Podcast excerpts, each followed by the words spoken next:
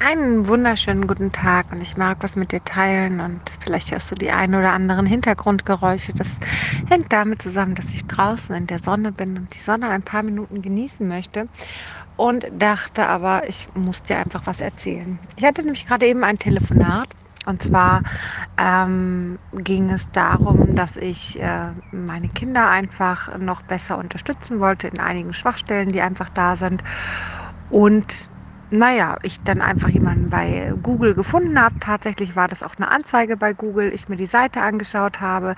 Ich ehrlich gesagt aus der Seite nicht wirklich schlau geworden bin, weil ich nicht verstanden habe, ob es ein Buch ist, was nur dort beworben ist oder auch tatsächlich eine Unterstützung.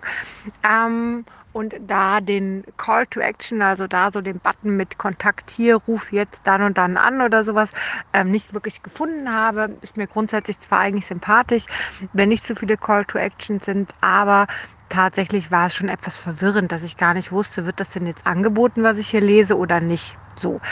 Wie auch immer, trotzdem, mein Bauchgefühl hat mich dahin geführt. Wir haben das Buch bestellt und gleichzeitig habe ich auch heute gerade eben dort angerufen. Das Buch kam heute auch an und ganz spannend war, dass mein Mann eigentlich sagte, hm, ich würde es eigentlich lieber wieder zurückschicken, weil irgendwie ist es nicht das Buch von dieser Person, sondern sie hat einen Beitrag da drin und eigentlich war es dafür zu teuer, um das jetzt so dann zu lesen. Nun gut, wie auch immer ich jetzt gerade dort angerufen und bin ehrlich gesagt extrem schockiert. Ich habe über eine halbe Stunde mit dieser Dame telefoniert und habe ganz viel von ihrem Privaten jetzt gehört. Also ich weiß, dass sie beim Friseur war. Ich weiß, dass sie noch nicht weiß, ob sie sich impfen lassen möchte. Ich weiß, dass sie 68 Jahre ist. Ihr Mann ist 75. Ich weiß auch, dass äh, sie eine neue Brille gerade vor kurzem bestellt hat. Also du merkst, ich weiß verdammt viel. Aber eigentlich ging es sich ja darum, mein Kind bestmöglich zu unterstützen. Was ich aber nicht weiß, ist der Preis dieser Therapie. Ähm, und was ich auch nicht weiß, ist irgendwie, wie, wann, wo was jetzt stattfinden kann. So. Also ich habe echt viel Wissen, aber eher um das Privatleben. Und das, was ich wissen wollte, hieß es am Ende des Tages, naja, das kann ich Ihnen jetzt so nicht sagen. Da müssen Sie schon mit Ihrem Mann zusammen einen Termin machen, dann können wir über den Preis sprechen. So, das sind alles so Sachen, die fühlen sich komisch an. Ne? Ich meine, da kamen noch ein paar andere Sachen da drin im Gespräch, die sich komisch anfühlen. Ich meine natürlich ganz klar mit 68 Jahren. Ich glaube, dass die Dame wirklich Erfahrung hat und ich glaube, dass ihr Konzept wirklich gut ist, gar keine Frage. Aber ähm, dass sie auch vorsichtig sein muss, gerade jetzt in der Corona-Zeit. Das sehe ich auch zu 100 Prozent so.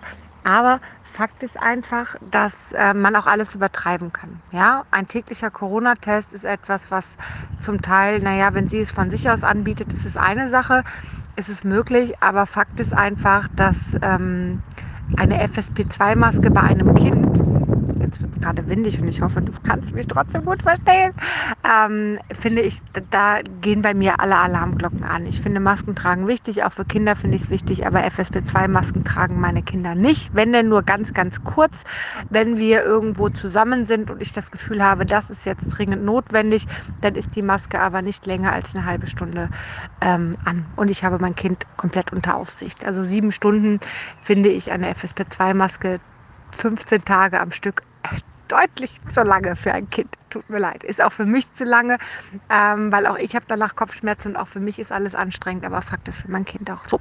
Aber davon wollte ich dir eigentlich gar nicht so viel erzählen. Was ich dir eigentlich erzählen wollte, ist folgendes. Diese Dame hat relativ neu damit angefangen, wirft zwar damit und sagt zwar, dass sie das seit 25 Jahren macht, aber das macht sie halt bei ihrem eigenen Kind. Habe ich vergessen, sie hat drei Töchter und ihr mittleres Kind hat das gleiche Thema. So.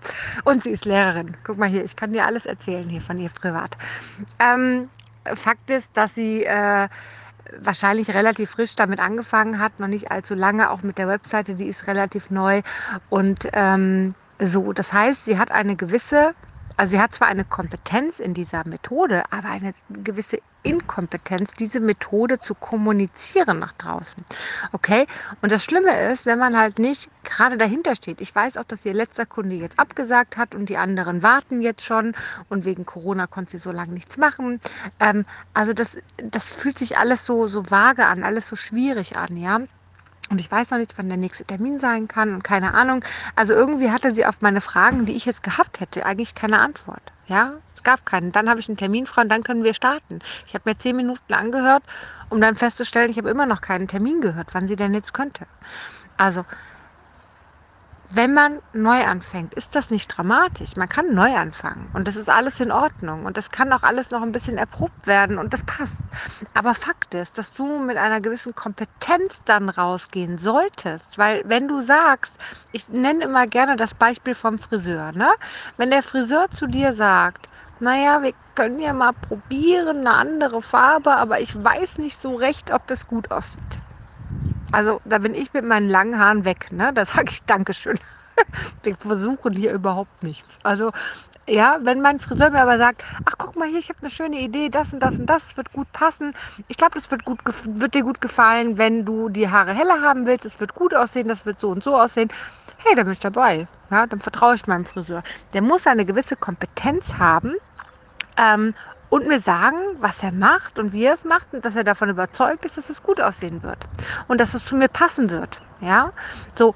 Ähm, und nicht ein Rumgeeier, das funktioniert nicht. Ja, man muss mir auch einen klaren Preis sagen können. Ja, und du kannst mir sagen, es kostet 5000 Euro, aber sag mir bitte, dass es 5000 Euro kostet und frag mich nicht erst, ob ich alleinerziehend bin oder in einer, einer Ehe bin. Was, was soll denn diese Frage? Was willst du mich denn damit fragen? Willst du wissen, wie auch unser Einkommen ist als nächstes, damit du dein Gefühl, mir einen Preis zu vermitteln, irgendwie klarer machen kannst? So, hier ging es wohl darum, dass sie ein Gespräch mit beiden haben wollten, was zwei Stunden lang dauert, um dann über einen Preis zu reden. Tut mir leid, also um einen Preis zu erfahren, zwei Stunden zu telefonieren, da habe ich keine Zeit für. Das ist einfach so, ja. Ähm, da bin ich vielleicht auch einfach zu ungeduldig für. Aber Fakt ist, dass man wirklich viele Fehler machen kann. Man kann wirklich viele Fehler machen, um Kunden wegzuscheuchen. Aber dieser Fehler ist niemals, dass man neu startet. Dieser Fehler ist niemals, dass man, ähm, dass man erst gerade ganz frisch dabei ist. Ja, das drumherum ist der Fehler daran.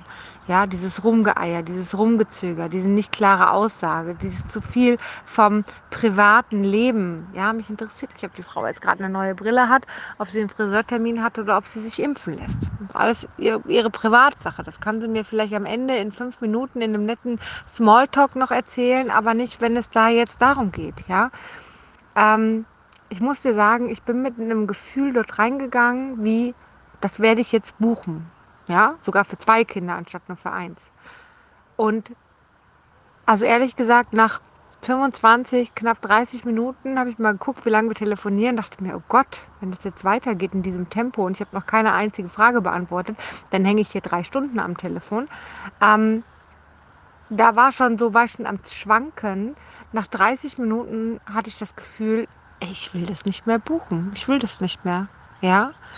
Das heißt, dieses ganze Gespräch hat sie eigentlich komplett zu niedergemacht. Ja? Jemand, der zu 100% etwas will, sagt dann, danke, äh, nö. ja. Ähm, und das einfach nur durch die fehlende Kompetenz, zu dem zu stehen, was man da macht. Und klar zu sagen, wie, was, wann, wo ist und wie es jetzt weitergehen kann. Und das ist eigentlich total schade. Das heißt, schau, dass du die Kompetenz hast. Ich habe einen, einen schönen Leitsatz bei der Hypnose damals gehört. Ähm, so bin ich rausgegangen tatsächlich. Und zwar, das Geheimnis der Hypnose ist ganz einfach. Das Geheimnis ist being the hypnotist, sei der Hypnotiseur. Und wenn du der Hypnotiseur bist und der Rest der Welt das glaubt, dann bist du das auch. Ansonsten bist du das nicht. Und wenn du der Hypnotiseur bist, ja, und die anderen das glauben, dann kannst du sogar, ohne irgendwelche Wörter zu machen, die irgendeinen Sinn ergeben, die Menschen dazu bringen, dass sie hypnotisiert sind, weil sie das zu 100% glauben und sich da kommt zu 100% drauf einlassen. Aber wenn du das eben nicht bist und wenn du anfängst rumzueiern und oh, ich weiß ja nicht, wir können ja mal versuchen, ob wir deine Angst wegkriegen, ja, dann sagst du mir doch auch, hey, du hast doch einen Vogel, wir versuchen überhaupt nichts wird wahrscheinlich nicht klappen, was du da versuchst. Oder du wirst dich erst gar nicht darauf einlassen können, weil du dich nicht in sicheren Händen fühlst. Es ist so, so wichtig, da diese Kompetenz zu haben. Und das ist das aber, was in jedem Beruf so ist. Egal ob beim Friseur oder auch beim Automechaniker. Ja, würdest du deinem, deinem, dein Auto irgendwen da lassen, der sagt, ich weiß ja nicht, können ja mal versuchen, ob es denn der Motor ist. Ich nehme ihn mal ganz auseinander, um dir dann 3000 Euro in Rechnung zu stellen und dann zu sagen, ach nee, war doch nicht. ich weiß nicht, was es war. Nein, das machst du auch nicht. Okay? Also, es ist kein Fehler, neu zu starten. Es ist kein Fehler, ähm, ganz frisch auf dem Markt zu sein und ganz frisch sich mit etwas selbstständig zu machen. Aber es ist ein riesiger Fehler, in einer Inkompetenz anzufangen und nicht dahinter zu stehen zu dem, was man macht und nicht zu 100 Prozent das klar zu kommunizieren, dass das, was man da macht, auch wirklich kann. Genau das mag ich dir gerne hier und auf diesem Wege mitgeben. Und in diesem Sinne wünsche ich dir nun einen zauberhaften Tag, lass es dir gut gehen und bis ganz bald.